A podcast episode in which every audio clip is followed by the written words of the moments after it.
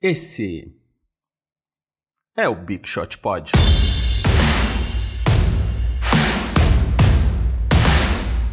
Big Shooters, como estão?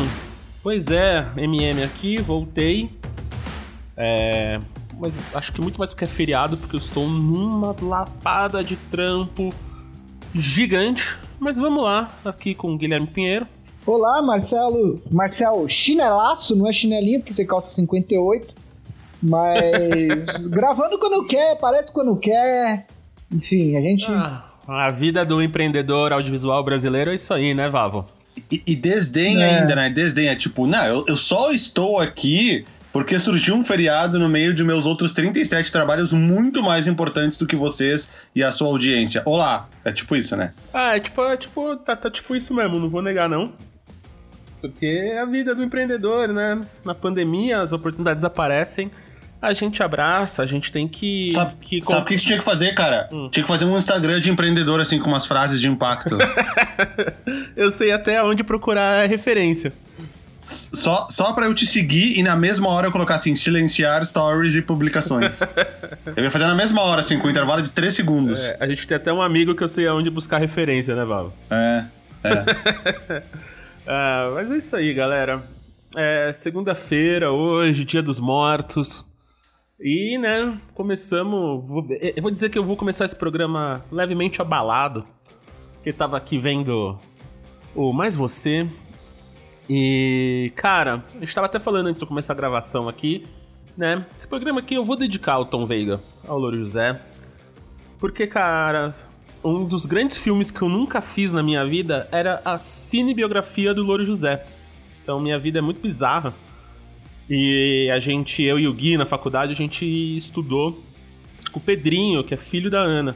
Que é um cara gente finíssima, inclusive gente fina demais, assim. Tava até falando com ele hoje cedo. E a gente conversando um dia, a gente teve essa ideia de fazer o filme do Louro e a gente apresentou pra Ana, a Ana pirou. E a gente até. Ana Maria Braga, tá? Porque o Marcelo tá falando como se fosse a BFF dela, mas quem tá assistindo o, o, episódio talvez não tenha entendido. É, a Ana Maria Braga. A, a, a, a mãe do. Ah, peraí. A mãe do Pedro e da Mariana, são amigos nossos. E, cara, era o, acho que é o melhor roteiro, assim, que eu acho que eu já escrevi na vida. E na época acabou não rolando, porque eles estavam nesse rolê, fica no Rio, fica em São Paulo e tal. Só que aí quando eu fiquei sabendo que o Tom morreu ontem, assim, parece que, tipo, eu, eu perdi essa chance, sabe, de contar essa história que era uma história que, para mim, assim, como criativo, foi muito importante de ter criado. Então foi vendo o programa hoje, essa aula como é comunicador, né? que somos aqui, vendo a aula que a Ana Maria fez de, de perder um, né, um parceiro, um brother, como ela falou mesmo, um filho, e no dia seguinte tá ao vivo para milhões de pessoas na maior televisão, uma das maiores redes de televisão do mundo, foi impressionante, assim. Então, esse programa aqui vai pro Tom, vai pra Ana, vai pra família do Tom, pra todo mundo aí. É isso aí, galera. É, mas é o que o Gui falou, né, Gui? A gente só sabe do tamanho dessas coisas quando acontece, né? É, eu tava falando no, antes da gente começar a gravar que é, é, o tamanho que a Globo ocupa. A gente nem percebe, na verdade. Eu não assisto o programa da Ana Maria Braga. Aliás, eu assisto quase nada de TV aberta. É, mas, querendo ou não, o Louro José é um personagem que, de um jeito ou de outro, ele está presente nas nossas vidas há mais de 20 anos, né? Desde que a Ana Maria Braga estava na Record, que ela fazia aquele programa Note a Note, etc cara, virou meio que uma uma uma certeza, né? Todas, todo, de segunda a sexta tá lá na Maria Braga de manhã com o Louro José. E, e aí, quando o, o, a pessoa que era responsável pela voz do Louro José morre, você automaticamente se preocupa e fala assim, mas como vai continuar o programa sem o Louro José? Né? Mesmo que você não assista isso. E isso, isso eu acho que de certa forma mostra o tamanho que a Globo tem na vida do brasileiro. Mesmo que você não assista, é, a Globo é tão grande que a gente acaba. A gente sabe tudo que acontece na Globo. Mesmo que a gente não assista, porque as pessoas comentam. E hoje em dia, com redes sociais, é, é muito possível que você acompanhe alguma coisa sem que você esteja de fato assistindo. Vale para Globo, vale para para esporte, quer dizer, às vezes você está num, num. Quantos jogos do Lakers que eu, que eu não pude acompanhar? Não esse ano, claro, por conta das, das, da pandemia e tal. Mas quantos jogos do Lakers que eu tava na rua e eu acompanhava no Twitter o que tava acontecendo, sabia quanto tava. Você tem o, o, o aplicativo, cada um tem o seu aplicativo preferido para saber o placar enquanto tá jogando. As redes sociais fazem isso. E a Globo, é, querendo ou não, tudo que acontece na Globo, a gente sabe porque se a gente não tá vendo, a gente tá vendo as redes sociais e sem ter alguém comentando. Então, a reportagem do Jornal Nacional, você sabe. A reportagem que o Fantástico tá passando domingo à noite, você sabe. É... Enfim, você sabe as coisas que acontecem, né? E aí, e aí, quando morre uma pessoa dessa, você vê o tamanho que isso ocupa, sem que a gente perceba na nossa vida. Sim.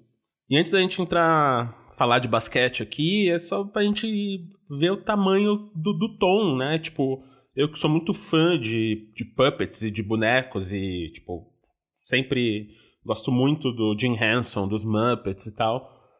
Cara, é muito difícil você fazer isso todo dia durante 25 anos.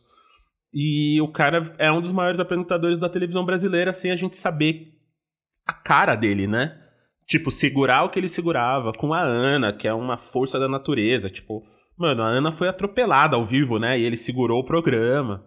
Tipo, era muito absurdo o que ele fazia, as piadas, a velocidade que ele pensava ali, tipo, e isso que ele tinha que ver o monitor e ficar com a mão para cima e fazer a voz, né? Tipo, ficar atuando com a mão ali.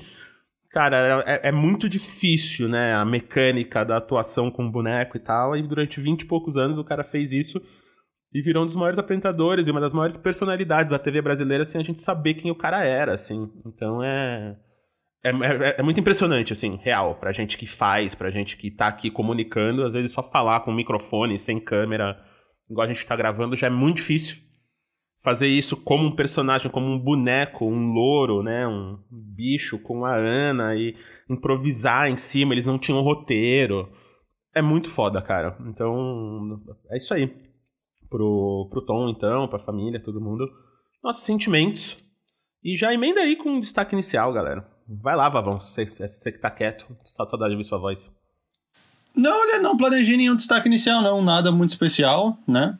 Uh, o, o, meu destaque inicial vinha sendo o beisebol, né? Que terminou com, a, com, com o título do time de Los Angeles, time de Guilherme Pinheiro. A gente já falou sobre isso na, na semana passada. Mas na verdade, semana passada, eufórico. semana passada ainda não tinha sido. Ah, não tinha terminado ainda? Não tinha eu terminado. Eu, essa semana. Então é meu destaque inicial. Meu destaque inicial é esse. Parabéns a Los Angeles Dodgers, campeão da MLB. Guilherme Pinheiro eufórico, encheu a cara. Não, eu vi, eu vi as fotos. Aqui em casa ele, ele só se fala de outra coisa, velho. É impressionante. Quebrou, quebrou a quarentena, foi encher a cara com o título do Dodgers, que não, não vencia desde 88, em Los 89. Angeles. Eu fui pra Los Angeles comemorar. Em Los Angeles. E o time que superou virou um 3x1, né? Na final da, da Liga Nacional. Virou um 3x1 e depois fechou em 4 a 2 uh, eh, a World Series contra o Tampa Bay Rays. Parabéns então ao Los Angeles Dodgers, para não dizer que não falamos de beisebol hoje.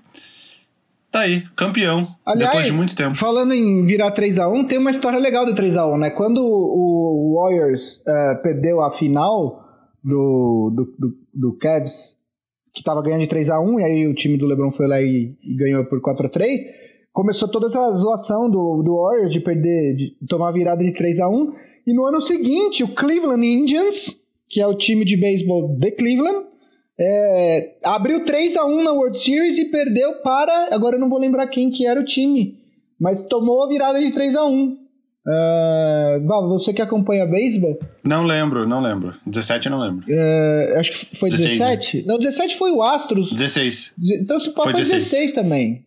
Mas foi depois, foi depois do, do. Acho que foi 18, viu, Vavo? Porque foi depois do Warriors. E o Warriors perdeu de 3, perdeu a final pro Cleveland em 16.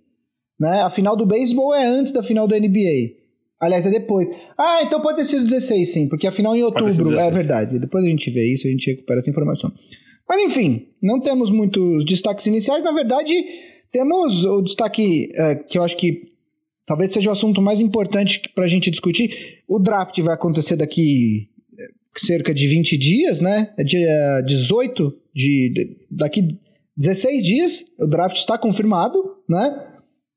É, mas a NBA e a NBA Players Association continuam nas negociações para o início, a data de início da próxima temporada. A gente já falou disso um pouco aqui semana passada. É, essa semana, na, na, na, no finalzinho da semana passada, a, a NBA e a Players Association é, prorrogaram novamente o prazo uh, para que a, a liga possa fazer um opt-out do atual CBA, né? É, o que acontece? Como a gente já explicou aqui várias vezes, tem todo esse, essa, esse, esse grande documento que é um acordo entre a Associação de Jogadores e a Liga, que determina a divisão de receitas, determina uma série de coisas. Por conta da pandemia, é, existe a possibilidade de que a Liga, esse, essa opção é da Liga, da NBA, saia desse acordo e aí eles tenham que negociar o novo acordo. Se isso acontecer, é, a possibilidade da Liga ficar parada por um bom tempo é grande.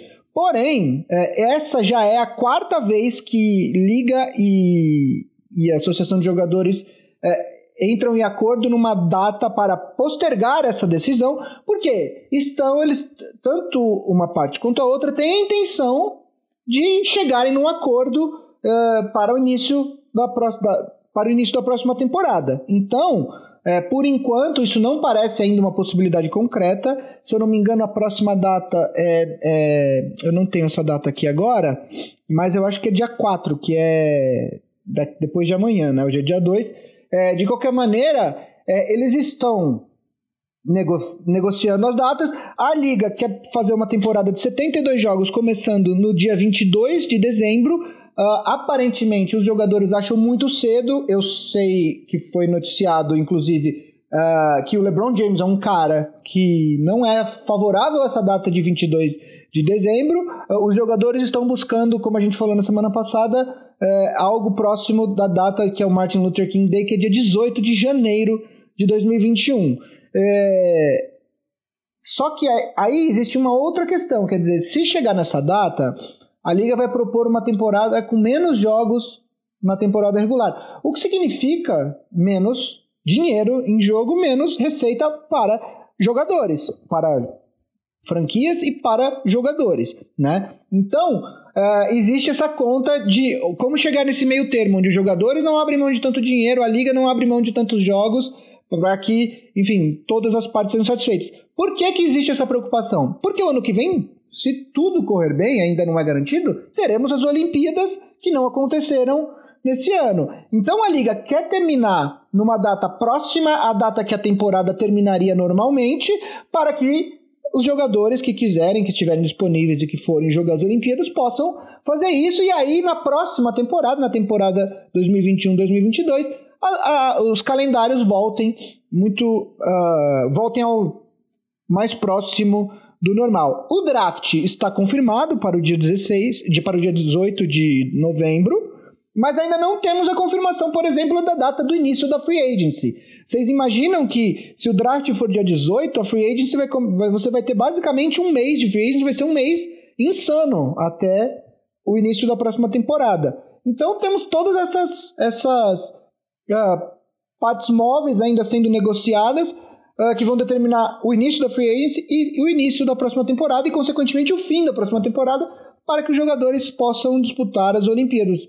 É, vai ser, vai ser, de qualquer forma, vai ser um ano intenso, né, Vavo? Não, com certeza. Independentemente do jeito que, que for definido, mesmo sendo 18 de janeiro, ainda assim é um período muito curto. E porque a temporada acabou o quê? Qual foi o dia que acabou a temporada? Os finais? Dia, uh, dia 10, eu acho, de outubro. É, de outubro, então. Mesmo sendo 18 de janeiro, porque os jogadores têm pré-temporada, tem o um período de preparação, enfim, tem muita coisa acontecendo antes da bola rolar para valer na temporada. Então, mesmo assim, já seria um período muito curto. Mas é, eu, eu, eu acho que é isso que tu falou, Gui. Então, é achar um, um, um meio termo que meio que agrade todo mundo. Ninguém vai ficar 100% satisfeito, obviamente os donos de franquia, se pudesse ter 100 jogos de temporada regular com torcida, eles teriam. E os jogadores, acredito que pelo bem físico e mental deles, se pudessem jogar menos partidas e recebendo a mesma coisa, eles jogariam. Então, acho que é a questão da NBA, da, da liga, intermediar isso e tentar fazer o melhor acordo possível. Eu, como fã, ó, vou dizer, ó, eu, como fã, eu preciso de um respiro também. Então, para mim, janeiro, eu, eu, eu que eu vou ficar, entre aspas, trabalhando com isso, porque tem o podcast, porque tem o meu canal, porque sei lá o que eu vou continuar fazendo com a, com a NBA Brasil, que nem eu fiz na última temporada, eu preciso de um respiro. então, para mim, eu, eu, se, eu, se eu pudesse escolher, minha, minha, minha humilde opinião é que se pudesse passar o ano novo, nascer o meu filho eu, que nasceu em janeiro. Isso. Além de tudo, você tem um novo filho chegando aí, né? Que tá pra nascer no Martin Luther King Day. Não, mentira, é pra dia 19, as 40 semanas da dia 19 de janeiro. Uh, mas eu preferiria que fosse um pouquinho mais além. Mas enfim, a minha opinião não importa muito nessa situação, né? Não me ligaram até agora perguntando. Mas realmente, eu acho que agora em dezembro seria muito em cima, cara, porque já começaria agora. Tipo, programa que vem em diante a gente já, já estaria embalando. Já seria falando de draft, porque já ia emendar free agency, já ia começar os boatos, os rumores, as, as, as, mudanças surpreendentes, e a gente vai falar sobre isso, sobre a, a free agency agora na sequência do programa. E, meu, precisa dar um respiro, precisa dar um respiro. Então, se eu pudesse escolher, eu escolheria janeiro. E eu entendo os jogadores por quererem assim também. Principalmente os jogadores que ficaram envolvidos até o final, até os playoffs, até as finais. Enfim, eu entendo também o, o sei lá, o Trey Young que tá louco para voltar porque o cara não joga há um ano, entendeu? Não vai estar jogando há quase um ano quando, quando voltar à NBA. É, a grande questão, Enfim, a grande questão que é que isso, a grande questão é que para muitos times a data do de 22 de dezembro não seria tão complicada, né? É, é complicada para Lakers e Heat que chegaram às finais. Uh, talvez para os times que também chegaram às finais de conferência. Mas tirando isso, uh, os times, por exemplo, que uh, você pega o, os times que foram eliminados na segunda rodada dos playoffs, esses times já estão ah, sem jogar basicamente desde setembro, da metade de setembro. Não é uma data tão complicada para esses times, né? Agora, é óbvio que não dá para você é, prejudicar os times que foram mais longe Uh, só para apressar o início da temporada. Então, enfim, isso tudo vai ser negociado. Aliás, a gente falou no draft, é, os próximos dois programas a gente deve dedicar um pouquinho mais de atenção ao draft. No, na temporada passada, vocês lembram que, que eu comecei a trazer alguns, alguns prospectos importantes para o draft? Falava no final do programa, falava de dois ou três deles e tal. Esse ano, por conta de tudo que aconteceu, não deu para fazer isso, mas então é, a gente tem mais dois programas até o draft, né? Então a gente deve falar um pouco mais do draft nas próximas semanas, e aí, nas próximas duas semanas, e aí, a partir disso, a gente deve começar a falar de free agency, até porque eu acho, é, minha suspeita, que a, na semana que vem, quando a gente for uh, gravar o próximo programa, a gente já deve ter a data de início da temporada, e aí vai ficar mais fácil de coordenar tudo isso. Uh, ô, Vavo, falando uh, em próxima temporada, seu time tem novo técnico, né? Stephen Silas ex-assistente do Dallas Mavericks. O que, que você achou da contratação?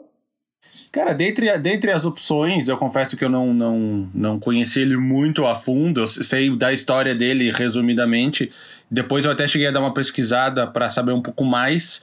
Cara, dentre as opções me pareceu uma, uma, uma uma opção boa. A gente chegou a pincelar isso na semana passada, porque já, já estava meio que indicando que ele seria o técnico, né? A gente falou que estava entre ele e o, o, o, John Lucas. o Jeff Van Gundy.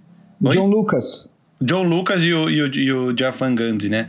Acabou fechando com o Steven Silas. Só para situar, galera, o Steven Silas ele estava sendo, foi nas últimas duas temporadas, o, o principal assistente do Rick Carlisle no, no Dallas Mavericks, né? E, e, e muitos acreditam ele, pela organização da, da parte ofensiva do Dallas Mavericks, né, que foi o grande ponto do time na última temporada, que se a gente pegar numericamente pelo offensive rating, que é, a, que é o número de, de pontos que um time faz a cada 100 postes de bola, uh, surpreendentemente o, time, do, o ataque do Dallas Mavericks foi o melhor da história da NBA, por esse quesito. Agora não, não lembro de cabeça o número, mas cento e, 120 e tantos pontos a cada 100 postes de bola.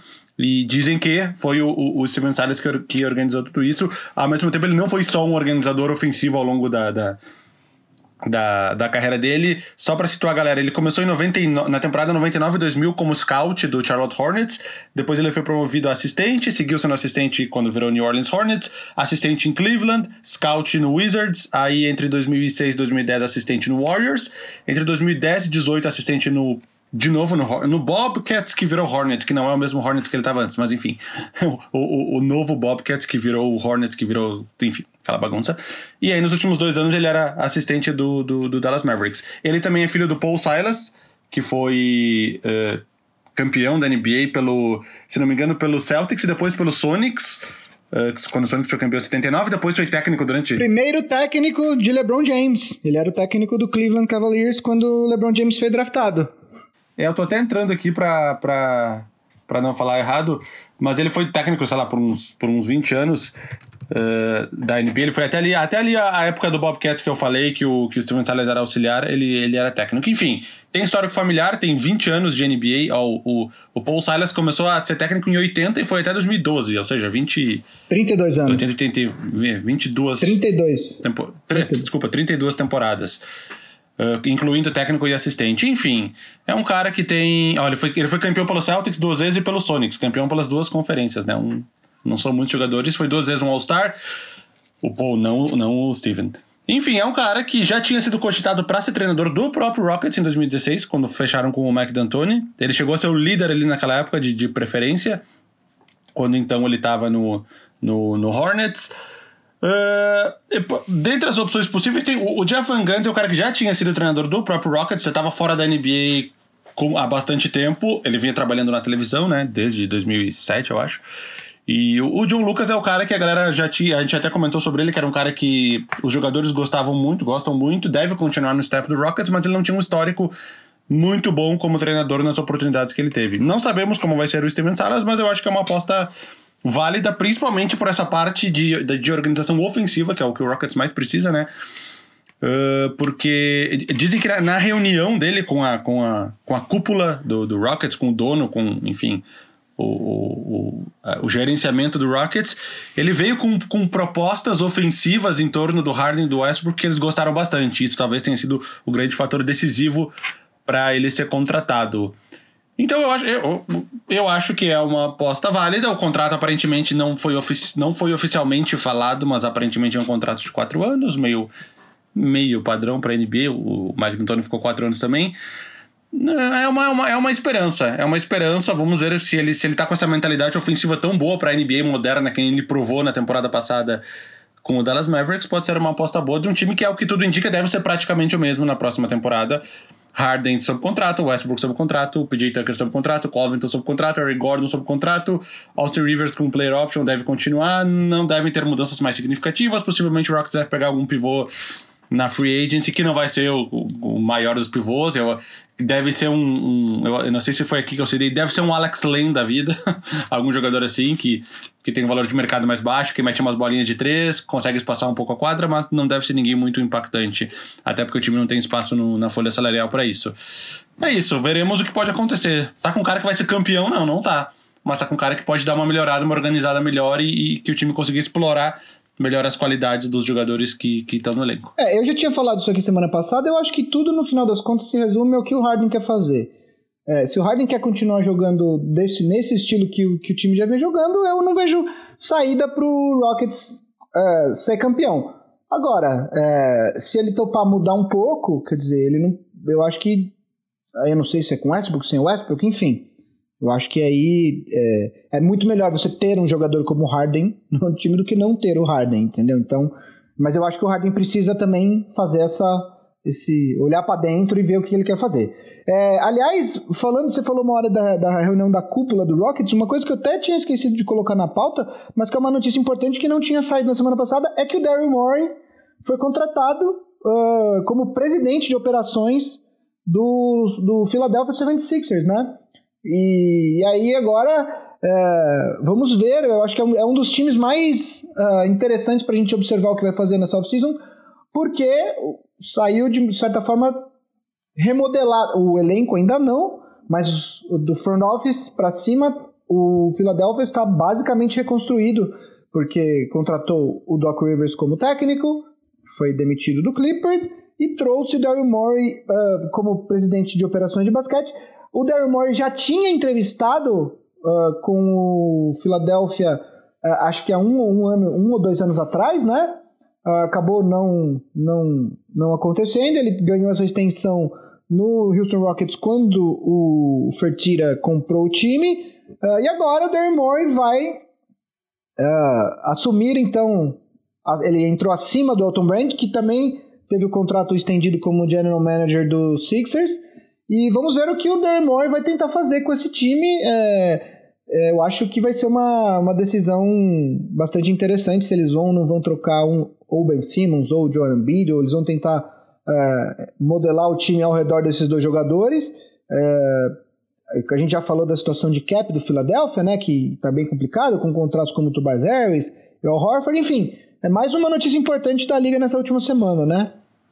É, o que o, Six, o Sixers mais precisava era alguém que pensasse fora da caixinha, né? Porque, porque o time tá completamente de mãos atadas com esses contratos enormes, principalmente do Tobias Harris, que é o cara que mais ganha dinheiro nesse time, incluindo a extensão do Ben Simmons.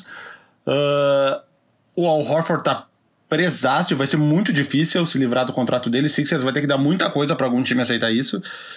Porque são, tem mais de 81 milhões em três anos. O último ano não é garantido, mas enfim, a grosso modo é 81 milhões em três anos. Vai ser difícil um time aceitar ele, vai ter que dar pique. Pique, o pique é o que o Sixers tem. Eles não têm muitos jogadores jovens para incluir negócios, mas piques o, o Sixers tem. Então, talvez algum time aceita. Acho que é a primeira coisa que ele vai tentar fazer, mas ele já está, acho que, contando que essa primeira temporada dele em ele e o Daryl Morey, essa primeira temporada dele em Filadélfia vai ser com meio que esses jogadores, pelo menos uma tentativa para ver o que, que eles conseguem mexer no time com a chegada do Doc Rivers também para ver o que, que, eles conseguem mudar. Porque esse ano o final foi deprimente pro Sixers, né? Ser varrido na primeira rodada dos playoffs de um time que muita gente colocava como favorito para vencer a Conferência Leste foi realmente deprimente. E, e no cenário que tava, com o treinador que tava, com os jogadores que tava, não parecia que ia ser muito diferente. Então vai, vai um alento aí pro time do Sixers. Um cara para pensar diferente e que já deve estar planejando duas, três, quatro temporadas para frente e que já deve estar arquitetando o que, que, ele poderia fazer trocando algum dos dois grandes jogadores, o Ben Simmons ou, ou o Joel Embiid. Rolaram muitos boatos que agora o Sixers iria atrás de James Harden. Uma troca que é muito difícil de ser feita, a não sei que o Sixers incluísse o Joel Embiid no negócio, mas aí eu acho que a, o, o não sei se seria negócio para o Sixers, porque ele teria que dar outras coisas junto com o Joel Embiid. Aliás, falando uh, a respeito dessa, desse rumor, dessa troca entre Embiid e James Harden. É, eu não lembro agora qual foi o podcast que eu estava escutando, mas basicamente é, alguém já falou com alguém do Rockets, esse jornalista desse podcast, agora eu não estou lembrado onde é que foi que eu escutei, foi falar com alguém do Rockets e a resposta basicamente foi nem fodendo. Ninguém vai trocar o Harden, é, então assim, não existe menor possibilidade. A gente sabe que na NBA a gente nunca pode dizer nunca, mas eu acho muitíssimo improvável. Aliás, continuando na nossa pauta, falando em, em ex-membros do Houston Rockets, temos o nosso glorioso Mike D'Antoni, ex-técnico do Rockets, que assinou para ser assistente de Steve Nash no Brooklyn Nets. Aliás, eu já adianto aqui que muito possivelmente ao longo da temporada eu vou cometer o erro de chamar o Brooklyn Nets de Brooklyn Nash. É, Além do Mike D'Antoni, também uh, os, os, o Nets também confirmou a contratação do Ime Udoka, que é um cara que foi assistente do Greg Popovich durante muitos anos em San Antonio e sempre é citado quando abrem novas vagas de técnico na, na NBA. Ele é, um, ele é um cara que eventualmente vai ser contratado para ser o técnico de algum time. É um, ele é um, tem um nome muito popular, é um cara mais jovem e tal é, também foi contratado. E além disso, outro que já estava acertado para estar no staff do Steve Nash era o Amari Stoudemire, né? Primeiro cargo dele como assistente técnico da NBA. E ainda tem o Jack Vaughn, que foi o técnico do time na bolha, também é um dos assistentes. Vai montando aí então, um, temos Steve, um staff estrelado. Steve Nash, é. Steve Nash, Mike D'Antoni, Jack Vaughn, Emil Docker, Amari Stoudemire. É difícil um staff com cinco caras de tanto, tanto impacto na liga assim, né? Normalmente a gente, a gente conhece no máximo, vai o primeiro, o segundo, o principal assistente, e depois a gente já não sabe mais quem são os outros. E agora tá um staff que todo mundo. Todo mundo não, mas enfim. Os cinco principais membros são, são bem conhecidos. O staff do Clippers também, né? O Tyron assumiu como técnico, o Kenny Atkinson. O Sam Cassell acertou e foi, foi junto com o Doc Rivers para Philadelphia. Pra Philadelphia. Ah, não, desculpa, achei que tava falando da temporada passada. Então, mas agora o do ficou Chauncey Billups, o staff do Tyronn Lue, Chauncey Billups, uh, o Kenny Atkinson, o Larry Drew, que é um, um, assistente também bastante popular. Tem mais algum nome famoso agora que eu não estou lembrado, mas também é um staff bastante estrelado. É... E aí, a última coisa que eu queria falar, antes da gente entrar na free agency, é, para que é o assunto principal desse programa, é, Val, eu não sei se você viu, o Toronto Raptors está considerando jogar a próxima temporada é, em alguma cidade dos Estados Unidos por conta uh, da restrição entre, de viagens entre Estados Unidos e Canadá. uh, existe, existe uma obrigação, eu acho que de ficar 14 dias de quarentena quando, time, quando alguém vai dos Estados Unidos para o Canadá, porque a gente sabe da situação do Covid nos Estados Unidos, que os números estão continuam batendo recordes e recordes, né? Uh, então, uh, o time canadense está considerando jogar as favoritas, as cidades que são favoritas até agora uh, são Nashville, no Tennessee, Tampa, na Flórida, e Buffalo, que é muito próximo da divisa com o Canadá. Inclusive, seria viável os torcedores do Toronto, se for permitido algum tipo de fã nas arenas, é até viável para os torcedores do Toronto, mas aí também tem a mesma questão de voltar a cruzar fronteiras e tal. Uh, são esses os, os lugares que são considerados favoritos até agora. O que eu pesquisei me deu cidades completamente diferentes do que tu falou. É mesmo? É mesmo. É uma matéria aqui do Jason Mills, um, um jornalista uh, de um, site do Raptors mesmo, de, de, de, torcedores do Raptors. Eles começam falando de Louisville. Louisville eu vi que já que caiu. É em, eu, a, a, notícia que, que é em Kentucky, li... mas aí. É, não, mas aí disse que isso era um boato começado pelo Junior Bridgman, que é um ex-jogador da NBA, que é tipo bilionário porque ele tem um milhão de Wendy's e sei lá que restaurantes, que era um boato dele. Mas que seria legal ser Louisville, porque é uma cidade, é Kentucky, tem tradição do basquete, enfim, basquete universitário super forte lá, revelou que, vários é jogadores. também onde aconteceu mas... o caso da Breonna Taylor, que foi um dos casos mais comentados do é, Black Lives Matter e tal. Uh, seria, seria bastante interessante ter um time da NBA lá nessa temporada. Mas, mas as cidades, aqui tá como boato esse mesmo, não tá como. Mas as cidades, em vez de tu falou Buffalo, é. né? Aqui tá Rochester, que é perto, que é lá no, no, norte do estado de Nova York, que também é perto de Toronto. Seria, seria tipo o equivalente ao que tu falou, de Buffalo. Aí tem Hampton Roads, na Virgínia. E aí tem. Cada cidade tem uma puta de uma explicação aqui, não vou ficar me, me prendendo a isso. E a terceira que falava era Kansas City. Kansas City ofereceu também, é verdade. Kansas City. É. é eu acho só que, era que o, vai... Já teve o Kings, né? Até os anos 80, ali, o meio dos anos 80. E, enfim, são essas três possibilidades completamente diferentes disso que eu achei do, das três que tu falou. Mas, enfim, isso quer dizer que ninguém sabe nada, de nada até agora. Essa é a grande verdade. Não, então, não está definido. Eu acho, que, eu acho que seria muito improvável. É, como a gente ainda não sabe como é que vai ficar a questão de viagens e tal, eu acho que seria muito improvável uh, o Toronto jogar em cidades que não estejam próximas da, da, da área da divisão que o Toronto joga. Né? Então é muito complicado você colocar, por exemplo, o Toronto para jogar no Kentucky que, que não é perto. Mas por que, que tu acha? Porque tipo, os jogadores não vão poder ficar visitando a casa deles pra mas, família mas, tendo 14 dias de quarentena de qualquer jeito. Liga, Eles vão ter que alugar uma casa. A liga quer diminuir o máximo possível as viagens. Uh, dentro do. Até para fazer aquele esquema meio beisebol, que é um time vai para Los Angeles, ele já joga todos os jogos que ele tem para jogar contra Clippers e Lakers ali, os jogos fora, entendeu? E aí, se você coloca o Toronto no, por exemplo, em Kansas City, que é no meio dos Estados Unidos, é, fica mais difícil, porque daí o time. É, não dá para os times irem lá, não tem outros times perto, entendeu? Tem todas essas questões. Eu acho que, na minha, no meu entendimento, claro que eu não estou por dentro das decisões, mas eu acho que só faria sentido mudar se fosse para uma cidade como Buffalo, como Rochester, porque para os times da NBA não mudaria tanto a questão das viagens, entendeu? Você continuaria perto indo para aquela região, e aí dá para você matar todos os jogos que você tem naquela região. Enfim, a, a, isso é uma coisa que vai ser decidida nos próximos dias. Esse ano, o Toronto Blue Jays, que é o time de beisebol de Toronto, também jogou nos Estados Unidos, né, na temporada mais o, curta. O de futebol também. O Toronto FC também, só não sei aonde, mas eles jogaram. Então deve, deve. Eu acho que isso vai acontecer, isso vai acabar acontecendo. Né? Mas vamos esperar aí os próximos dias para ver as, a decisão que será tomada.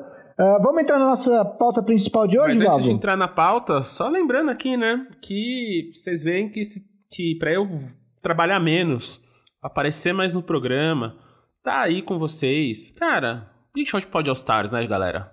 Vamos, vamos, vamos dar aquela ajudada em nós essa temporada nova. É, então, todo mundo já sabe, nos comentários, na descrição, onde você queira, Vai estar um linkzinho lá, ajuda nós assinando 15 reais por mês. A gente sabe que tá difícil, mas vamos aí ajudar. Ou se não, só assina lá no YouTube. A gente faz umas lives, dá para mandar super chat, vai dar para assinar lá, tem monetização lá, ou ouve pelo Aurelo também. Na Aurelo, a gente, você ouvindo o podcast no app da Aurelo, cada play que você dá dá um dá uma graninha pequenininha para nós lá, mas se, né, muita gente ouvir, vai estar tá lá. E aquela promoção tá valendo ainda, Gui, da Aurelo?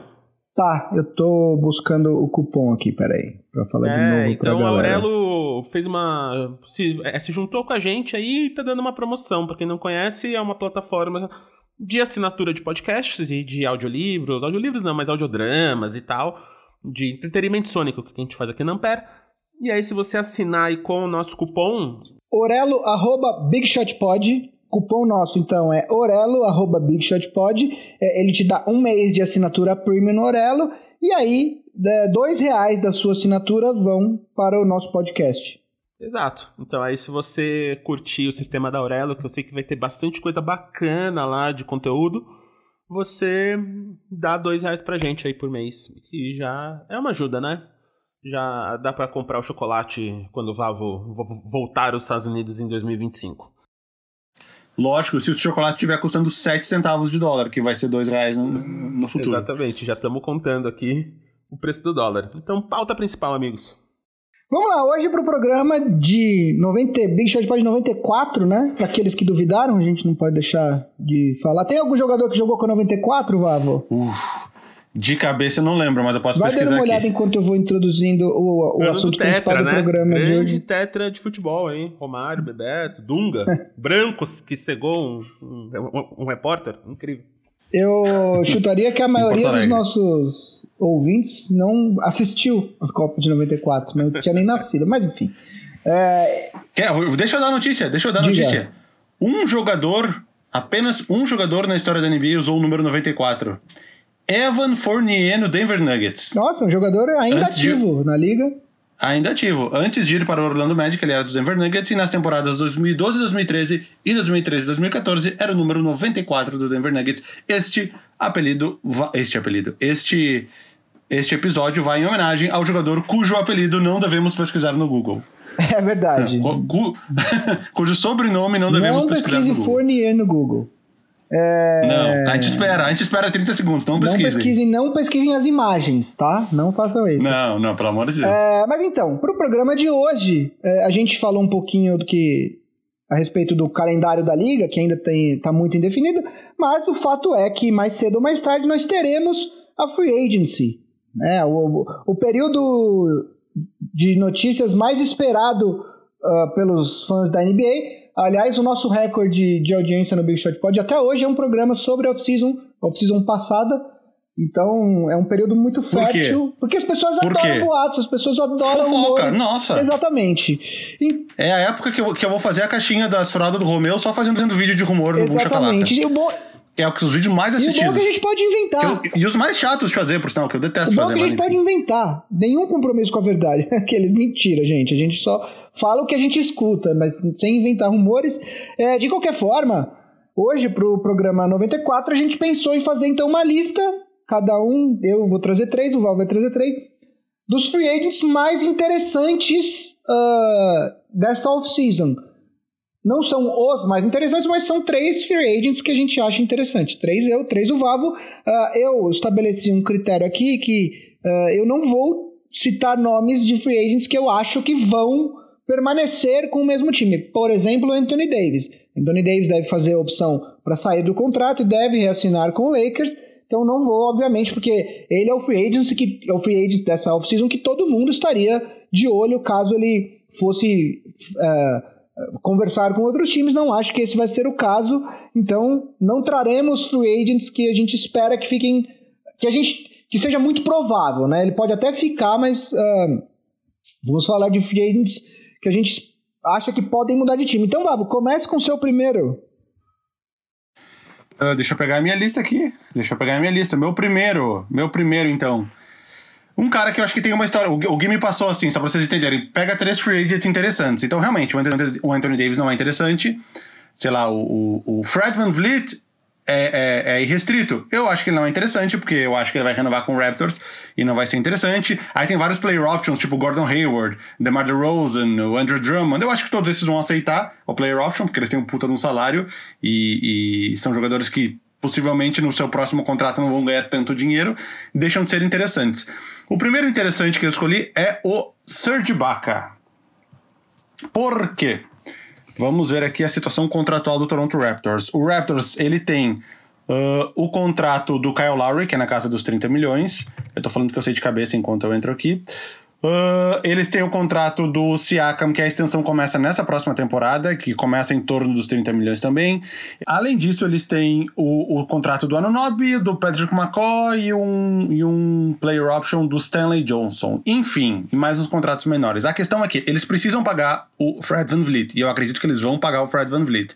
E ele vai exigir um espaço muito grande do teto salarial deles. Eles e, e, fora o Fred Van Vliet, quem encerrou o contrato? O Mark Gasol, que eu não sei o que ele vai fazer, mas ele é um jogador que se desvalorizou bastante, e o Serge Ibaka. E o Serge Ibaka é um cara que vem de uma temporada muito boa. É um cara que teve a sua melhor média de pontos na carreira. É um cara que a gente achou que ia entrar em, em, em declínio, num certo momento ali, quando ele foi para Orlando, jogou meia temporada, aí ele foi trocado para Toronto, parecia que ele ia entrar em declínio, pelo contrário, ele reviveu a carreira dele, ele vem da uma temporada de 15,4 pontos por jogo e 8 rebotes, enfim, uma temporada muito boa, vindo metade dos jogos ele veio do banco de reservas, mas ele era um cara que vinha vinha bastante do banco, mas fechava boa parte dos jogos no lugar do Mark Gasol.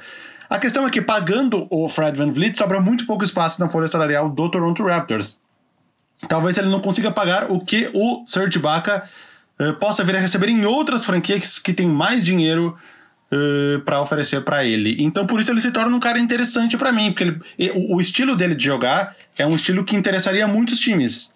Times que podem pagar e times que não podem pagar. Ele seria um cara que cairia como uma luva no Houston Rockets? Cairia porque ele é um cara que poderia fazer a função de pivô, que tem um arremesso eficiente de três pontos e que é um jogador muito bom na defesa. E que joga 25, 30 minutos de boa pro jogo em alto nível. Mesmo tempo, o Rockets também não tem dinheiro para pagar ele, foi só um exemplo fictício. E alguns outros times com mais espaço na folha salarial poderiam pagar o Serge Ibaka. Tem como o Raptors fazer uma manobra que encaixe o Van Vliet e o Serge Ibaka? Tem, tem. Tem como eles pagarem Luxury Tax? Tem também. Mas ele se torna um cara interessante porque vai ter gente oferecendo bastante dinheiro pro Serge Ibaka. Se teve gente oferecendo o, o, o, Pega aí uns caras. Principalmente a galera ali de 2016, mas depois disso também.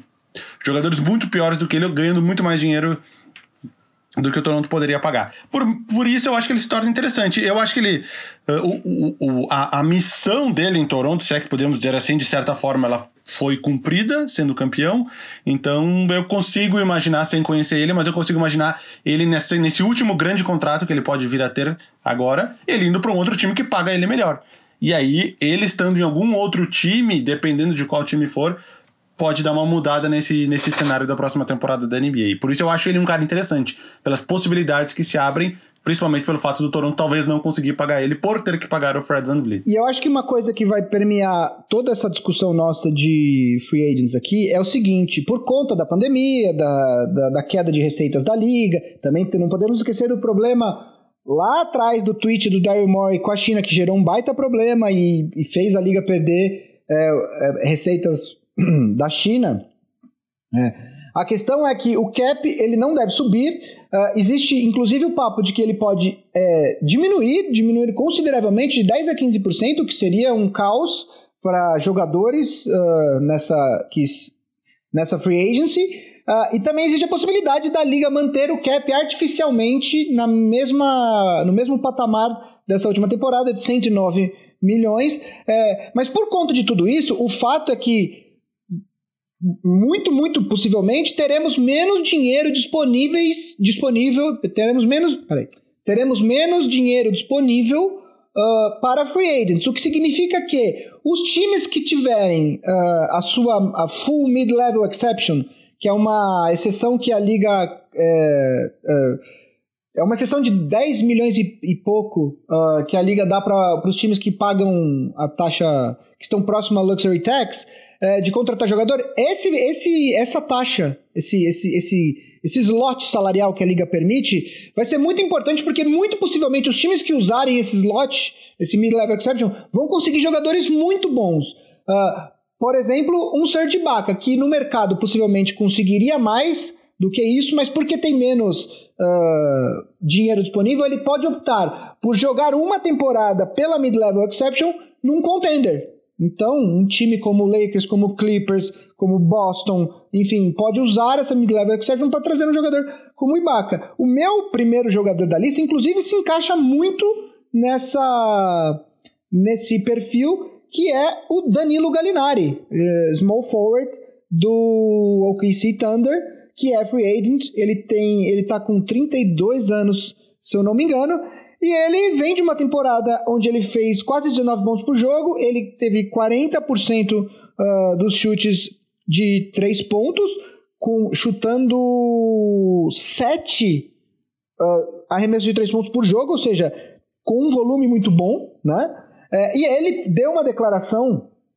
recente falando que ele já é um cara que ganhou muito dinheiro na liga, dando a entender que agora é a hora dele buscar um título, né? O Danilo Gallinari é free agent, ele foi da troca, ele foi para o KC Thunder na troca que levou o Paul George para o Clippers e mandou ele e o Shai Alexander e mais um caminhão de escolhas de draft uh, para Oklahoma. Uh, ele é um cara muito uh, interessante, por quê? Porque ele é o famoso 3D. Ele tem 31 anos agora, ele vai jogar a próxima temporada com 32. É, de. É, não, ele não é lockdown, mas ele não é um cara. Não, ele não é lockdown, mas ele não é um cara que você não pode deixar ele em quadra nos últimos minutos de um jogo, porque os outros times vão abusar dele, entendeu? Ele é um cara que ele se segura na, na, na hora que, que o bicho pega, né? É, ele é um jogador que serve para muitos times, como por exemplo o Los Angeles Lakers, uh, como por exemplo o rival do Lakers de Los Angeles, o Clippers, onde ele já jogou, é, ele é um cara que, é, um cara que com o tamanho dele, com a altura dele, é, com uma defesa boa, tipo, não é, como eu disse, não é lockdown, mas é uma defesa decente, é, chutando 40% de, de três pontos com volume alto, ainda acrescentando aí mais 5, 6 rebotes por jogo. Quer dizer, ele é um cara que que, que, que, sabe que, que consegue pontuar também com um volume interessante. Ele vem de temporadas aí com 19, 18, a temporada 2017, 18 foi que ele pontuou menos, foram 15 pontos por partida, 15.3. Mas enfim, ele é um cara muito interessante porque ele já deu a entender que ele quer buscar um, um anel, buscar um título, e é um cara que, por exemplo, uh, poderia jogar por menos do que ele vale, jogar uma temporada por essa mid-level exception e assinar com um time que é contender. Uh, como Lakers, como Warriors, como Clippers, como, enfim, outros times aí da costa leste. É, então ele é um cara que eu acho que a gente tem que observar muito nessa off-season, porque ele, os serviços dele vão ser muito requisitados, eu acredito. É, o Galinari, ele é o típico jogador de time médio, né? Ele sempre foi jogador de time médio a vida inteira. Eu entrei aqui pra, pra ver. Ele só jogou quatro playoffs até hoje. Quatro jogos 2011, ou quatro séries? 2012. Quatro é. séries. 2011, 2012, 2019 e 2020. Sendo que ele jogou 12 temporadas na NBA. É, e sempre times que caíram na primeira, na primeira rodada ou ele estava naquele Nuggets que foi mais além? Deixa eu ver aqui. Mas enfim, ele é um jogador de pouca experiência. Não, exatamente. Ele só jogou primeiras rodadas: 2011, 2012, 2019 2020. É, ele é o cara, cara, eu não vejo ele, eu, eu, eu vejo ele como um certo problema na, na, defesa, porque ele é um cara que é alto, mas ele não pode ser um stretch five, porque ele penaria muito com, com, com um pivô, e ele é um cara que não tem uma movimentação tão rápida. Eu vi em vários jogos do Rocket eles trocando para deixar o Galinari com o Harden, porque o Harden deitava em cima dele. Lógico que o Harden não é um exemplo para a temporada inteira de, de jogador ofensivo, não é um exemplo médio, mas talvez ele, ele, ter, ele talvez ele esteja encaminhando a carreira dele para ser aquele jogador que vai dar um punch vindo do banco nas horas mais apropriadas, mas de repente não fechando jogos uh, tão importantes assim. É, aí vai depender mas, muito de ajustes, né, Vavo? Como a gente viu nesses playoffs, uh, tem, tem jogadores que servem para uma determinada série mas que para outra série, quando você muda o matchup, eles mal entram na, na partida. O Lakers fez isso várias vezes, né? O Dwight Howard teve séries importantes, séries que ele não entrou em quadra. É, eu acho que ele pode, dependendo do matchup, ele é um cara que pode encerrar os jogos. Mas eu entendo como você, assim. Eu acho que se ele for para um contender, ele é o cara que vai vir do banco para dar um punch de, é, do banco. É, eu não sei só se já é esse momento da carreira dele de fazer isso, ou se ele ainda tentaria mais um, um contrato médio aí e garantiria uns, uns 3 ou 4 anos a mais na liga. Porque para onde a liga tá arrumando, talvez o papel dele passe a ser inferior no futuro. Mas ele é um cara que eu sempre gostei, eu sempre gostei, sempre achei ele meio underrated, porque ele sempre tava nos times meio médios que não iam muito longe, então um cara que na história da NBA acabou ficando meio oculto. E essas últimas duas temporadas agora a gente conseguiu ver um pouco mais dele, que nem a gente falou, a média de pontos dele aumentou bastante mesmo, ele passando da casa dos 30 anos, e pode ser um cara interessante sim para alguns times. Então seu segundo, manda lá. Meu segundo, vamos lá. Meu segundo, Goran Dragic. Ah, ele tava na, ele tava na minha pré-lista. Ele seria o meu free agent bônus. Então, Goran Dragic, que a gente achava também que ele estava rumando para um final de, de, de. Não um final de carreira na NBA, mas parecia. Na temporada passada ele foi. Ele não jogou muito, mas foi uma temporada que, que ele deu uma, aquela queda, que ele teve 20 pontos de média, Aí ele foi um All-Star ali com 17 e caiu pra 13 na temporada passada. Então a gente achou, ah, talvez ele já esteja ali na 32 anos, já esteja nas últimas ali, foi uma carreira boa tal. Uh, ele meio que deu uma revivida nessa temporada, né? Vindo do banco de reservas, na temporada regular, vindo do banco de reservas pro Kendrick Nunn, jogando quase 30 minutos por jogo, voltou a ser um cara de 16 pontos, que voltou a chamar a atenção de todo mundo. Nos playoffs, mais ainda, porque depois da lesão do Kendrick Nunn, ele se tornou titular do time. Uh, foi o líder em pontuação do time durante muito tempo nos playoffs. No final, não sei quem encerrou como, como líder em pontos. Foi ele, foi o Jimmy Butler, mas eles estavam todos ali meio, meio disputando isso. E infelizmente ele não conseguiu jogar as finais ali por causa da lesão que ele teve. Mas é um cara que foi um dos jogadores que mais se valorizou nessa volta da bola da NBA. Ironicamente, um cara de 33 anos foi um dos caras que mais se valorizou. E agora ele é agente livre e restrito. Então é um cara que pode assinar com quem ele quiser. E parece ser o perfil de jogador que pode vir a aceitar um pouco Eu acho que ele não se encaixa na mid-level exception, mas ele é o tipo, típico jogador que pode vir a aceitar um pouco menos e, e um time que esteja precisando de um armador que vá disputar mais coisas. Exemplo, que eu não sei nem se é factível fazer isso, mas exemplo, um Milwaukee Bucks da vida. Seria um time que, que não se encontrou muito bem do Eric Bledsoe, tá preso no contrato dele, tá. Enfim, teria que fazer uma manobra para fazer isso acontecer, um sign and trade, enfim. Mas era um cara que encaixaria bem para liderar, um cara que, que, que, a gente viu que no momento de mais pressão, de, de, de, de mais importância, foi um cara que, que, que, que entregou o Gordon Dragon. Então ele cairia com uma luva num time do Milwaukee Bucks que tem Chris Middleton, que tem um, um Yannis Antetokounmpo, pelo menos pela próxima temporada. É, então, tal, talvez ele seja um cara que vá ser procurado por mais times que estão precisando de, de, de um armador. Deve receber alguma proposta do próprio Miami Heat, com certeza deve receber. Mas enfim, é um cara para ficar de olho, que ele pode mudar, dar uma mudada aí no, no, no, cenário da NBA. Ele deve receber uma proposta do Heat, até porque o Heat tem os famosos bird rights. Eu vou explicar, quando eu for falar meu último free agent, eu vou explicar um pouco a diferença entre bird rights e early bird rights. É... Mas então ele deve, deve sim receber uma proposta do Heat. Sabe quanto o Galinari fez na carreira? Você tem um chute, Vavo? Hum, 84 milhões mais de 135 milhões de dólares. O Dragic fez mais de 113 milhões de dólares.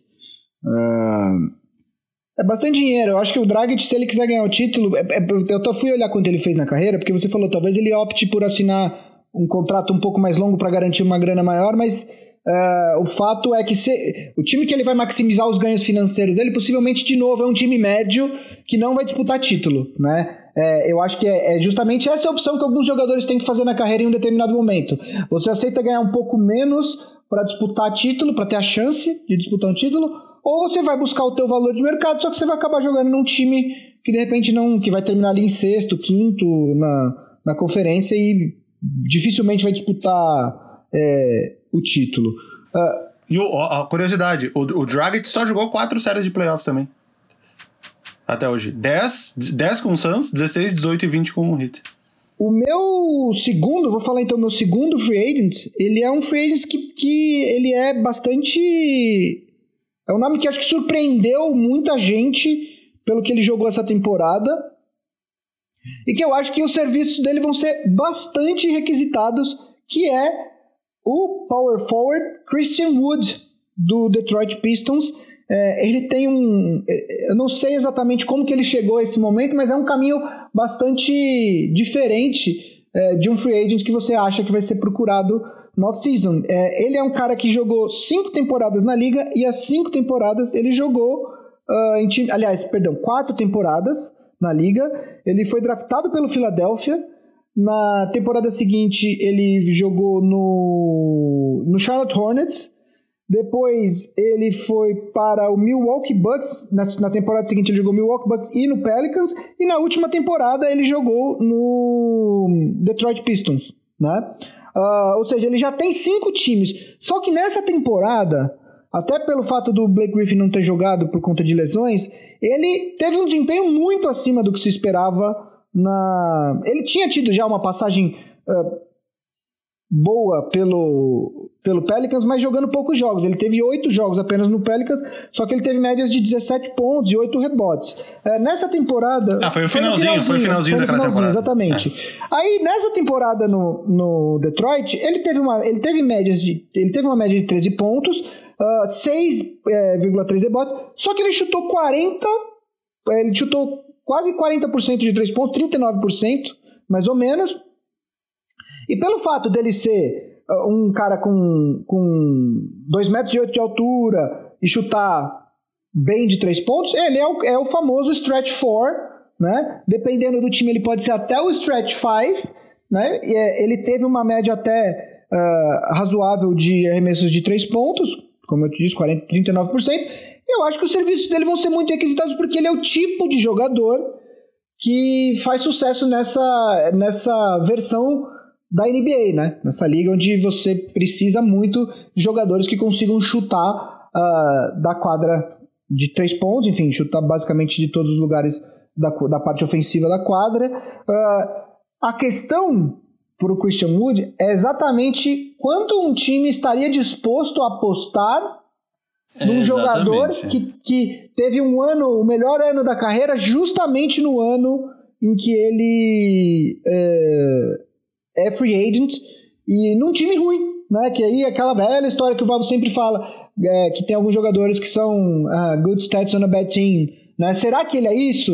Será que ele pode ser. Será que ele de fato deu um salto qualitativo na carreira e é um jogador que pode contribuir para um contender? É, quanto que um time, um time vai pagar 15 milhões para um cara que. Enfim, entendeu? Vai, então, é, ele é um jogador é. que pode ter sim sua utilidade, uh, mas eu acho que vai ser uma grande briga entre os agentes dele e os, agentes, e os, e os times é, para chegar justamente nessa, nessa, uh, nesse valor correto para o Christian Wood. A questão do Christian Wood é que, cara, a amostra dele é muito pequena. Eu acabei de entrar no game log, todos os jogos dele aqui. O Christian Wood, os últimos 13 jogos da temporada do Pistons, antes de ser interrompida, ele foi titular em 11, jogou 34 minutos em média, teve 23 pontos e 10 rebotes de média. Essa é a amostra dele que fez puxar os números dele para esses 13 Exato, pontos por jogo. Exato, e o Pistons não foi pra bolha. Exatamente, é uma amostra muito pequena, cara, dificilmente alguém... E perdeu quase todos os jogos aqui, deixa eu ver. Ganhou, ganhou um. O Pistons ganhou um dos últimos 13 jogos, cara. Perdeu 12. Foram esses jogos do, do Christian Wood. Uh, eu acho que a amostra é pequena, cara. Eu não sei se alguém vai apostar muita coisa nele, não. Porque, para mim, esse parece ser o clássico exemplo de good stats on a bad team. Ao mesmo tempo, esses três jogos podem ser o, o, o, o, o que estava faltando para alguém ver nele um, potencial que não tinha visto antes. Por isso que eu acho que ele pode ser interessante, realmente. E ele é Mas novo, eu não apostaria. Ele é novo, né? É, ele é, eu acho que é caso de amostra porque 24 anos aqui, 20, agora 25, vai. É, eu acho que é caso de amostra pequena e de um time que estava muito fraco, perdendo todos os jogos. Lembrando que Ton Maker estava fazendo. Esses últimos jogos do Pistons, até o Ton Maker estava tendo jogo de 20 pontos. Então, é, não sei se eu apostaria, dependendo do. Mas eu acho que ele vai ser, ele vai ser bastante procurado nessa off-season. Mas não por times contenders por times. Talvez por times que estejam apostando e que tenham um espaço para dar um salário bom para ele. Exato, a gente tem que levar em consideração que essa free agent é uma free agent que não tem muito talento no, lá em cima, né? Você não tem é, jogador, supostamente, com Anthony Davis reassinando com o Lakers, você não tem aquele talento top de linha nessa free agency, mas Uh, você tem ali no, no na, na, na, escala intermediária, você tem jogadores interessantes, e, é, e quando isso acontece, é normal que, inclusive, time, os times acabem gastando mais do que esses jogadores valem. Olha, né? o, o, Christian Wood, eu acho que a temporada foi interrompida na hora certa para ele. O último jogo dele, 32 pontos, chutando 14 de 18. 3 de 4 para 3 pontos. A temporada foi interrompida na hora certa para maximizar o valor dele. Dificilmente ele continuaria nesse nível, assim.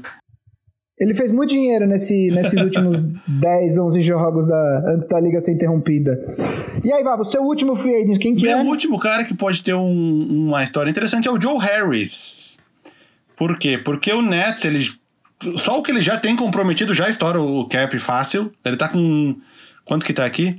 131 milhões comprometidos já pra próxima temporada. Eh, incluindo 39 do Kevin Durant, 33 do Kyrie, 11 do Dinwiddie, 10 do DeAndre Jordan, 12 do Torian Prince, 16 do Caris LaVert, aí 4 do Jarrett Allen e outros contratos um pouco menores. Não vai caber um John Harris, que foi um cara que deu uma valorizada boa nos últimos dois anos. Teve o ano que ele liderou a NBA em três pontos. Esse último, ele não deu aquela crescida que a gente esperava, mas é um cara que não vai caber no, no a não ser que eles estejam dispostos a pagar uma luxury tax bem alta. Uh, e é um time que costuma pagar, mas enfim. Uh, ou seja, abre a possibilidade do Joe Harris entrar em muitos outros times da NBA, porque tu tem um, um cara que mete muita bola de três pontos, que é o, é o, é o, é o Kyle Korver moderno, jovem. Então, cara, não- são vários os times que. E ele, ele não é um cara de 15, 20 milhões, é um cara que vai ter um salário mais. mais eu acho que na casa aqui de uns 13, 14 seria o justo do Joe Harris, não sei. Cara, eu acho Ou que eu tanto. acho que ele eu acho que ele vai eu acho que ele vai ganhar uns 15 É. milhões, velho, nessa temporada, sem sacanagem, nessa off-season. Alguém vai oferecer um contrato desses pra ele. Exatamente. Então ele, ele se torna um cara coringa para vários dos times que tem um mínimo de, de, de espaço na folha salarial, estaria disposto a pagar um, uma luxury tax e que é um cara que, que entra numa rotação para jogar 25, 30 minutos por jogo e que mete bola de três e tem um arremessador confiável.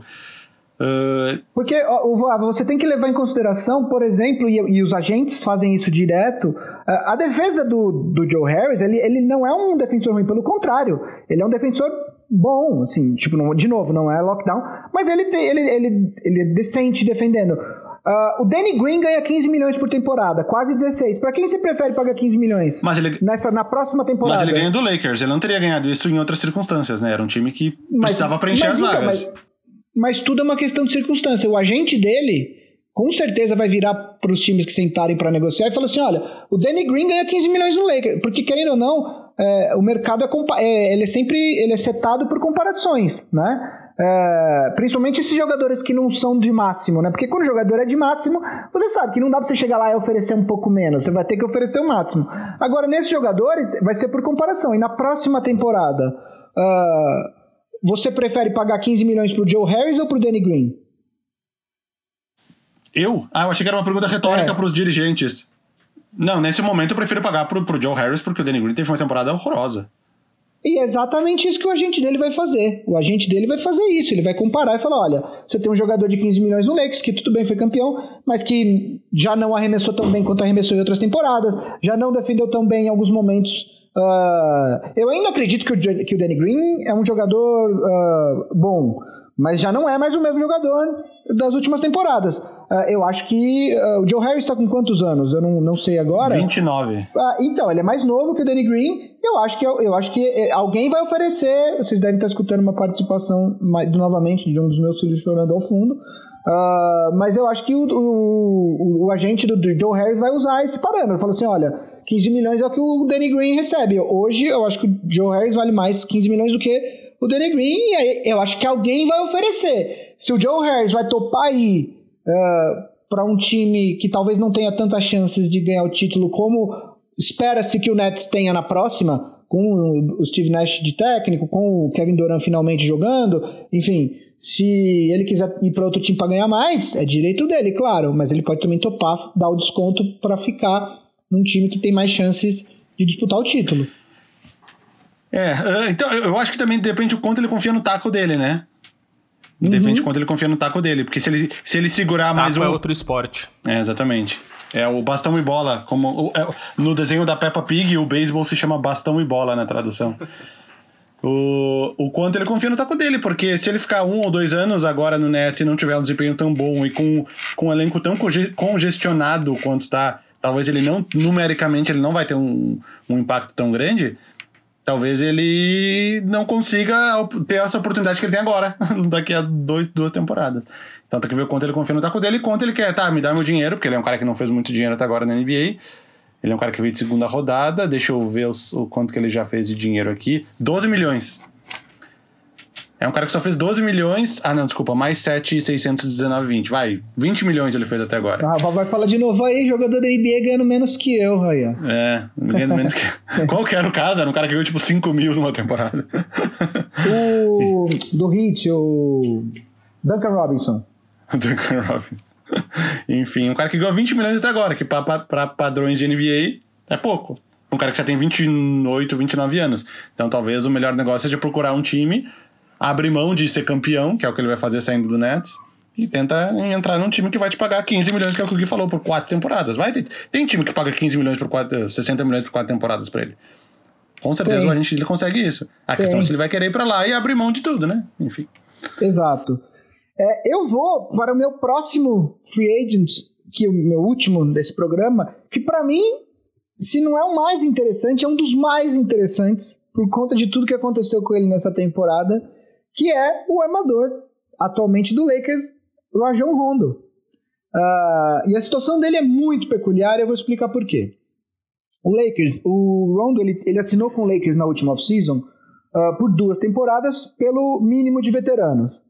Uh, o que para o Rondo, a essa altura do campeonato, é algo, acho que é 2 milhões e pouco, né? Uh, com uma opção de jogador para a próxima temporada. 2,592, 179. Exato, menos que o Vavo, menos do que o salário do Vavo. É... Por... Só que ele tem uma opção do jogador para a próxima temporada. Como ele assinou pelo mínimo, é evidente que ele vai optar para sair desse contrato e tentar buscar mais uh, na free agency. Até porque, se ele não conseguir mais, ele tem o mínimo garantido. Alguém vai pagar o mínimo para o Rondo, né? Uh, que é basicamente o que ele já tem garantido com o Lakers. Então ele vai optar para sair do contrato. Qual que é a questão aí? Uh, não sei se vocês viram é, recentemente, acompanharam as notícias, o Kawhi Leonard teria feito uh, um pedido para o front office do Clippers que eles precisam de um armador. Alguém que realmente arme o jogo. E o Mark Stein, que é um, um, um insider, um jornalista bastante renomado, é, no finalzinho da semana passada que o Clippers estaria interessado no Rajon Rondo, né? Uh, o Clippers tem as suas decisões de free agent, aí tem que ver o que vai fazer com, com o Harrell, né? Uh, já tem dois slots de máximo para o Paul George e para o Kawhi comprometidos, enfim, o Clippers tem lá suas decisões, mas o fato é que o Clippers deve oferecer um contrato para o, o Rajon Rondo. Qual que é a questão? Uh, para o Lakers. É óbvio que o Lakers, gosta, pelo que o Rondo fez no, no, nos playoffs, é evidente que o Rondo, que o Lakers gostaria de ter o Rondo de volta. Uh, porém, na próxima temporada ele deve, ele vai fazer 35 anos. Ele é um jogador que nos playoffs sim mostrou a utilidade dele mais que na temporada regular. Muitas vezes ele acaba tendo jogos um pouco abaixo do, do, do desejado, né? E uh, o Lakers, existe um dispositivo no CBA que é chamado de Bird Rights. O, o, o que, que, são os Bird Rights? O Bird Rights, um time adquire os Bird Rights de um jogador depois que esse, esse jogador completa três temporadas com esse time. Uh, isso significa que esse time pode uh, oferecer contratos acima do valor do cap para manter esses jogadores no, no, time, né? Uh, tem uma série de detalhezinhos que eu não vou entrar aqui, porque senão é um programa só sobre isso, mas um dia a gente explica isso com pormenores. Né? Uh, os Early Bird Rights são os direitos que um time tem sobre um determinado jogador depois que esse jogador uh, joga duas temporadas, ou seja, uma temporada a menos do que os Bird Rights. O Rondo já tem duas temporadas no Lakers.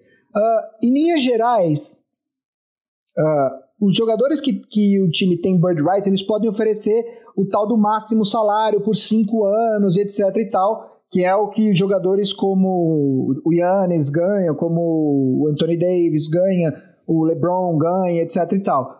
Uh, na, na no, nos early bird rights, um time pode oferecer, pode assinar com esse jogador por valor acima do cap, porém, é, só pode usar esse valor é 175% acima do salário anterior dele ou 105% do, do da, da média salarial da NBA.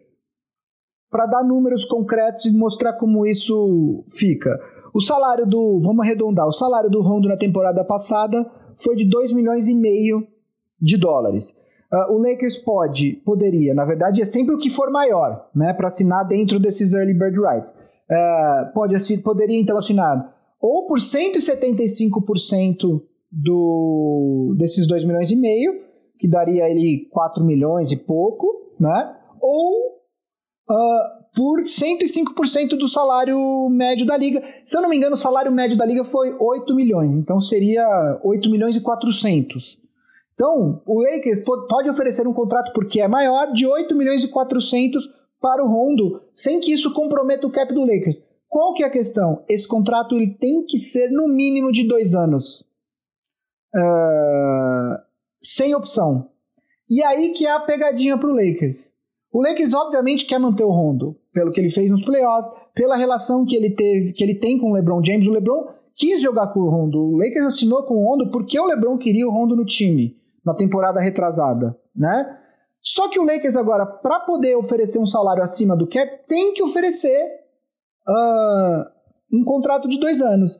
E aí a questão é, quão arriscado é você comprometer dois anos com o Rondo a essa altura do campeonato, né? Uh, o Clippers pode, pode, oferecer um contrato maior para o Rondo, uh, sem ter a obrigação de oferecer um segundo ano. Aí é uma questão do Rondo também é, saber se ele quer ele, ele quer jogar por um salário maior uh, por um ano ou se ele quer garantir dois anos de contrato. E também é uma questão do Clippers saber se eles querem comprometer, por exemplo, sei lá, 10, 12 milhões com o Rondo. Que, assim, ele, ele foi muito bem nos playoffs, mas ele não é perfeito. E a gente sabe do, de todos os outros problemas que ele pode trazer uh, para um time.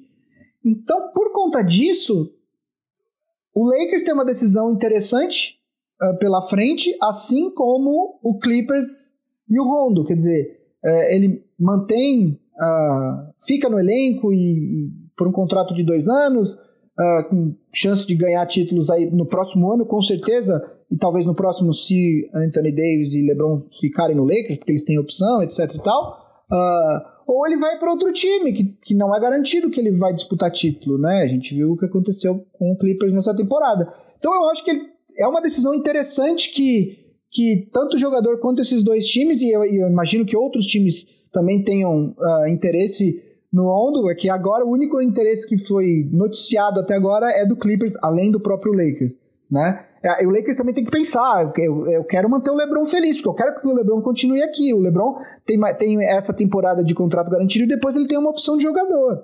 Então, assim, é muito interessante todo esse quebra-cabeça, né? O que, que você acha, Vavo?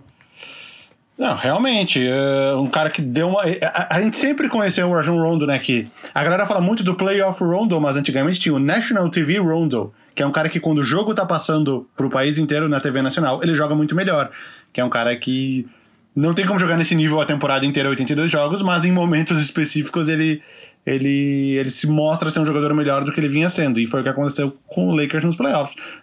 Na série contra o Rockets, principalmente, ele se mostrou ser um cara muito importante ali. Talvez o terceiro melhor depois do LeBron e do, e do Anthony Davis. Mas eu acho que ele, o, o Rondo é o, tipo, é o típico cara que agora vai atrás de títulos. Então, talvez. E, e, é um cara que não se. A gente percebeu que desde que ele saiu do Celtics, ele não se apegou a nenhum time, se é que a gente pode dizer isso, né? Ele meio que foi pingando um ano em cada time ali, desde o do, do Kings, no Kings, Bulls, Dallas, onde ele saiu obrigado no meio dos playoffs. Enfim, o cara que meio que foi pingando um ano em cada time. Agora no Lakers ele deu essa sequência de duas temporadas, mas também foi de uma em uma, entre aspas. E é um cara que vai trazer título. Não, com certeza, se o Clippers oferecer uma, uma coisa legal para ele, ele vai pegar, entendeu? Não que ele vai, não, agora eu sou fiel aos Lakers o resto da minha vida. Não. Então, mas aí, mas a decisão também tem. A decisão é no sentido de, beleza, porque o Clippers também não vai oferecer, sei lá, 15 milhões para ele. A diferença vai ser, eu posso pegar 8, como eu disse, 8 e 400 do Lakers por duas temporadas, ou seja, 8 e 8, que são 16, né? Ou eu posso pegar 10 nessa temporada, apostar em mim, que eu vou jogar bem de novo, e o ano que vem alguém vai me oferecer 10 de novo, né? Pode dar errado. Então, ele também tem essa decisão. Ah, só um outro aspecto que, que eu acho que é legal falar: o Jared Dudley, ele foi no podcast do Bill Simmons a, logo depois que o Lakers foi campeão, e um aspecto que ele falou que é muito interessante que o Rondo traz para o time é, é, é, na hora, é, é na, na sala de vídeo ali. Diz que ele é um cara, tipo, ele é meio gênio do basquete, assim, de, de enxergar as minúcias do jogo, né? E, e ele é um cara que, por exemplo, a ideia de, de pegar o, o Jimmy Butler a quadra inteira no último jogo, que foi o jogo que, que deu o título pro Lakers, foi dele, né? Então, assim, o LeBron pegar o Jimmy Butler a quadra inteira e quando o LeBron não estivesse em quadra, o próprio Rondo ia fazer isso. Porque eles falaram, o único playmaker dos caras é o, é o Jimmy Butler, então a gente não vai deixar ele. ele, ele não vai. Ele, os outros caras a gente pode até dar sossego, mas o, o Butler não pode ficar confortável no jogo. E a ideia dele, assim, o Dono ele falou de várias. Falou assim, ele falou, nunca vi um cara com. Além do LeBron, né? Que eles falam que os dois, que os dois se dão bem por causa disso. Assim, eles enxergam muito o jogo ali na sala de vídeo. Então ele traz mais esse aspecto pro time. Então é um cara que eu acho que meu, a free agency dele vai ser. Eu vou acompanhar de perto. É, eu gostaria que ele retornasse pro Lakers pelo que ele fez no playoffs, mas também não gostaria que o Lakers pagasse uma, uma, uma bala para ele uh, por dois anos. Então, enfim, vamos ver o que vai acontecer. E também não gostaria que ele fosse pro Clippers.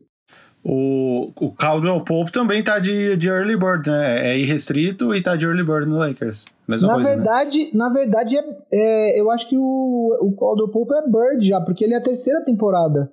Ele veio uma temporada antes pro, pro Lakers. Eu vou até conferir aqui, porque ele veio. Não, ele é a terceira. Ele veio na temporada antes do LeBron. Lembra que a história que o, que o Pelinka deu aquela coletiva falando que o que o Caldwell Pope foi um presente que veio dos... Porque foi aquela coisa, ele, ele... E aí foi até... Bom, vamos lá, agora já que a gente entrou no assunto, eu vou falar. A história toda, em linhas gerais, foi a seguinte. O Caldwell Pope tinha, tinha sido oferecido uma extensão pelo Detroit Pistons, uma extensão longa e tal, e a Clutch falou não. Uh, e aí, quando aconteceu a free, agent, a free agency do ano seguinte, meio que ele, ele rodou Uh, o Pistons acho que tinha adquirido Blake Griffin na, na, temporada anterior ali e tal. Eu não lembro exatamente como é que foi, mas aí ele rodou, ele não, ele não ganhou o contrato que ele queria na free agency, e aí ele acabou. Só que ele só foi. Uh, o, o, Detroit Pistons só, só se desfez do cap hold do Caldwell Pope já muito para frente na off-season. Já estava inclusive quase começando a próxima temporada. E aí. O Lakers ofereceu, o Lakers tinha um espaço grande no cap, o Lakers estava querendo manter o cap livre para a próxima temporada, porque a ideia do Lakers era assinar com Paul George e LeBron James, né? Uh, e aí o Lakers ofereceu um contrato de 20 milhões para o Caldwell Pope uh, por um ano. Uh, e dizem, e além dizem ali os rumores, que foi meio que um... Um, um agrado. Que o Lakers fez para Clutch, que, que abriu a porta para eles falarem com o LeBron, né? E aí, então, diz uh, o rumor que foi aí que começou a relação entre Clutch e Lakers e por isso que o LeBron acabou vindo para o Lakers na, na temporada seguinte. Depois disso, o Caldwell Pope assinou por 12 milhões e depois disso ele é não eu não sei por que agora porque como foi de um ano em um ano o fato é que o, o contrato do, do, do, do Caldwell Pope é early bird eu tô vendo aqui mas de mesmo qualquer maneira, mesmo com três anos, mas eu acho que é por conta de, alguma, de algum desses dispositivos. Exceções. Ele, é, ele jogou um ano, depois ele fez um contrato, outro contrato de um ano, e aí agora ele fez esse contrato de dois anos com uma opção de, de, de jogador. Uh, ele, ele fez, então, ele ganhou 20 milhões, depois ele ganhou 12 milhões quando o LeBron assinou, e depois nessa temporada ele ganhou 8 milhões. De novo, o agente do, do, do Caldwell Pope, que por acaso é a Clutch, vai olhar para esse contrato do Danny Green e falar assim: quem foi mais importante no final, o Danny Green ou o Caldwell Pope? E aí o Lakers vai ter uma outra decisão interessante. Mas como tem early bird, o Lakers pode uh, conseguir manter aí de alguma forma. Vamos ver. Eu acho que vai ser uma decisão interessante. Já nesse caso, é legal falar. O, o contrato do Caldwell Pope, nesse caso, o que seria mais para ele é 175% do contrato anterior dele, e não o contrato, o 105% que seria mais para o caso do, do Rondo, 105% da, do, médio, da, do salário médio da liga. Porque o, o Caldwell Pope já ganhou 8,2 nessa temporada, 175% a gente tá falando ali de 14, 15 milhões. 13, 14. Entendeu? Então, é isso. O, antes, antes de acabar, então, não, não, pra gente, não pra gente falar sobre, que o programa tá bem longo, mas só, só os últimos nomes que poderiam ser interessantes. Davis Bertans, irrestrito, nem jogou a bolha pra não correr o risco de se machucar, porque agora ele vai ganhar uma bolada, eh, chutando muito bem de três, alto, enfim. E agora é o meu filho batendo na porta aqui atrás. Nerlens Noel, Tristan Thompson. Eh, Gente, eu acabei de descobrir que o meu filho consegue abrir a porta. Oi! Estamos Gente, eu acabei de descobrir. Pela primeira vez, Tá ao vivo. eu descobri que o meu filho consegue abrir uma porta, abaixar um trinco. Os meus Estamos filhos eles já gravando. participaram algumas vezes do Bichot Pod e do Romeu, acho que é a estreia. Ele abriu? A minha esposa tá incrédula aqui. Ele abriu? Sim, ele abriu. é a primeira vez que ele abre uma porta, meu Deus. Vavô, eu só queria te dizer que agora fodeu, tá? Agora tem que trancar. É. Ai, meu Deus do céu. Fomos te testemunhamos esse momento incrível. Eu fiquei, por que, que a minha esposa tá abrindo a porta enquanto eu tô gravando? Era ele. Gente, ele tem quase dois anos. Uh, Davis Bertans, Nerlens Noel, Tristan Thompson, Aaron Baines, do nada virou um chutador de três pontos. O próprio e o Harrell, último. né? O Harrell também. O Har é, é que o Harrell é meio previsível, talvez, o que vai acontecer. Alguém vai oferecer um dinheiro e vai levar ele. Vai ter pegando uns nomes meio, meio, que- meio underrated, assim, que ninguém tá Ó, falando. Um free agent que é restrito, Bogdan Bogdanovic. É, mas esse eu acho que eles vão exercer, né? E aí talvez deixe É, de ser problema, interessante. o problema é que eu acho que o Kings não vai querer pagar o Buddy Hield e o Bogdan Bogdanovic ao mesmo tempo. Porque eu acho que o. Eles meio que são. trazem meio que a mesma coisa pro, pro O time. Buddy Hill já foi citado em várias possibilidades de. de, de- E o Buddy Hield tem uma extensão entrando esse ano bem alta. Então, eu acho que o Kings não vai pagar os dois. Ou eles vão abrir mão do Bogdan Bogdanovic, ou eles vão pagar o, Bog- o Bogdanovic e vão trocar o Buddy Hield. Eu acho que os dois não ficam. Pau a pau, quem tu escolheria? Cara, é que, é que eu, acho, eu acho a extensão do Buddy Hield muito alta. É, eu escolheria. Depende do salário. Eu acho que é- essa é difícil. É, eu acho até o Buddy Hield um chutador melhor, mas esse salário dele é muito alto. Entendeu? É. Eu acho, eu acho o Boiano Bogdanovic um jogador melhor. Se eu tivesse que escolher pau a pau nas Não, mesmas mas, circunstâncias. mas o Boyan, o Boyan é o do Pacers. O Bogdan, do, do, desculpa, o do- Bogdan do- Bogdanovic. Do Então, Jazz, não, perdão. do Estou falando ci- ciente. O Bogdan Bogdanovic, o, o sérvio, eu acho ele um jogador melhor pra frente. É, então, eu acho que, é, é que eu acho o Buddy Hield um chutador melhor. Mas talvez o Bogdanovic seja um jogador um pouco mais completo. Agora, tudo depende do salário, né? Eu acho que é muito complicado é, falar do. Qual você escolheria. Se o. Por, por, sei lá, se o Bogdanovic assina por 12, 13 milhões, eu escolho ele, tranquilamente. O, o, o Buddy. O, próximo, o salário dele na próxima temporada é de 24 milhões, cara. Não, foi exagerado isso. O, e o meu último que eu tinha anotado aqui, um cara que também ninguém tá falando, o Austin Rivers tem uma player option de mínimo de 2 milhões e pouco. Ou seja, a- Olha, acabamos de te- testemunhar a segunda entrada dele. segunda abertura de porta. Ele tá dando risada aqui, gente. Vocês estão vendo em primeira mão. Não, só finalizando. Austin Rivers, player option de 2 milhões e 200, vai recusar possivelmente. E é um cara que fez uma temporada boa vindo do banco. Jogando 24 minutos, 9 pontos pro jogo. Pode ser um cara que pode pintar em algum time que esteja precisando de um backup pra armador. Ô, ô Vavo, É. eu queria só fazer um último comentário. E a máquina alvinegra Puta, de mas como Itaquera? é ruim esse time, cara. Eu vi o jogo coisa inteiro você não consegue fazer nada, jogo, velho. hein? Como é que venceu aquele jogo? É horrível. É, e posso falar? Melhorou, viu? Melhorou. Mas o, o Inter entrou de salto alto, achando que ganhava o jogo. Agora que, que- o primeiro tempo do Inter foi nojento, velho. Tipo, no sentido de achar que fazia o gol hora que quisesse, sabe? Sim. E, Ironicamente, continua líder, porque o Flamengo tomou uma goleada. Ô, o Fla- o São Paulo vingou o pai, né? O Flamengo goleou o Corinthians, o São Paulo falou: não, não. Com meu pai ninguém mexe. Ah, yeah. Então é isso, né? Temos um Isso. programa? Temos uma hora e meia, quase.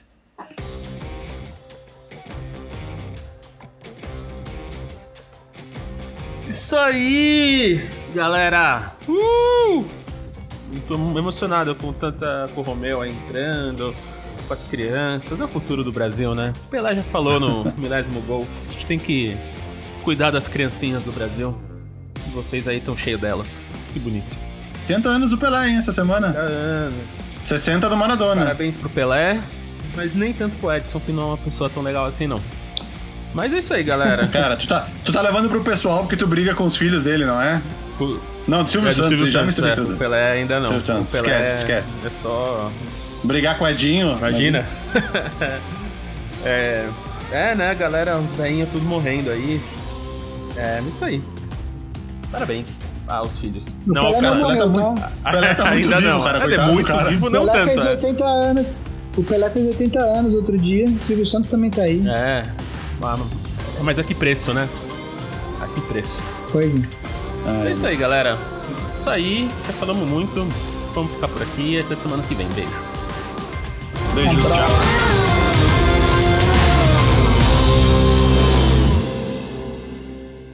Ambev.